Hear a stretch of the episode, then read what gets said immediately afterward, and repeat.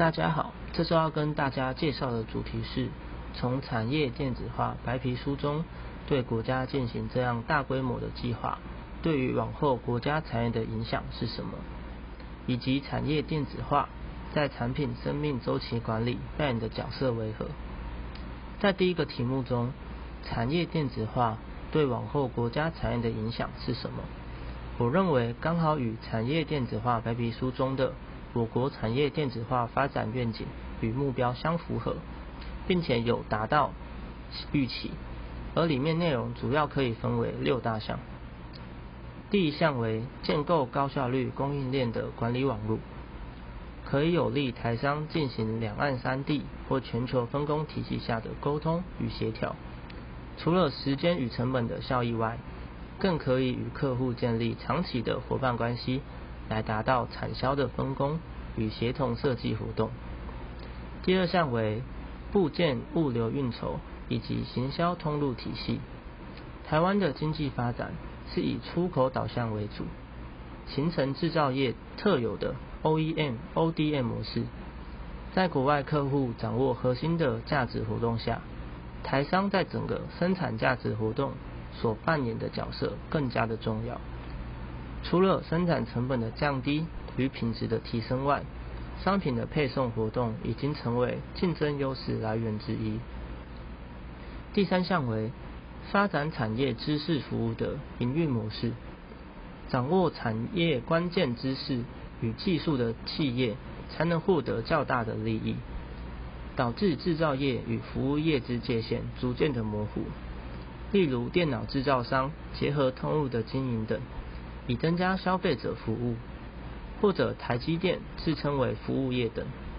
因此，利用资讯科技来进行营运模式的改变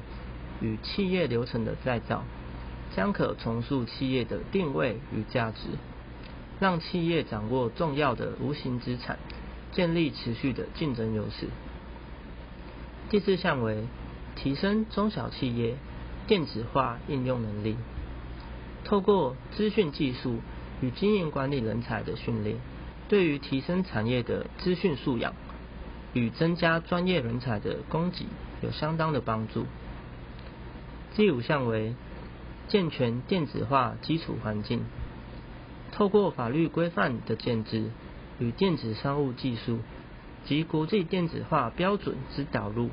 有助于台湾产业电子化的发展。此外，透过前瞻经营模式与资讯运用个案之研究，以及示范效果，对于产业电子化的推动有正面的引领效果与群聚效应。第六项为推动资讯服务业发展，在资讯服务业发展健全的情况下，产业电子化的推动会更加的顺利。若产业电子化之需求扩大，资讯服务业则会有更大的市场，促进市场的发展。第二个题目中，产业电子化在产品生命周期管理扮演的角色为何？产业电子化可以说是扮演着非常重要的角色。透过产业电子化的概念，让整个产品生命周期的管理导入电子化技术。以降低成本、提升品质、缩短交期、提高企业的营运效率，可以快速且正确的反映市场的需求，是协助产业转型的必要政策，并且透过网络，可以配合客户对产品生命周期缩短、交易更加快速以及成本更低的要求，来达到更加客制化的服务。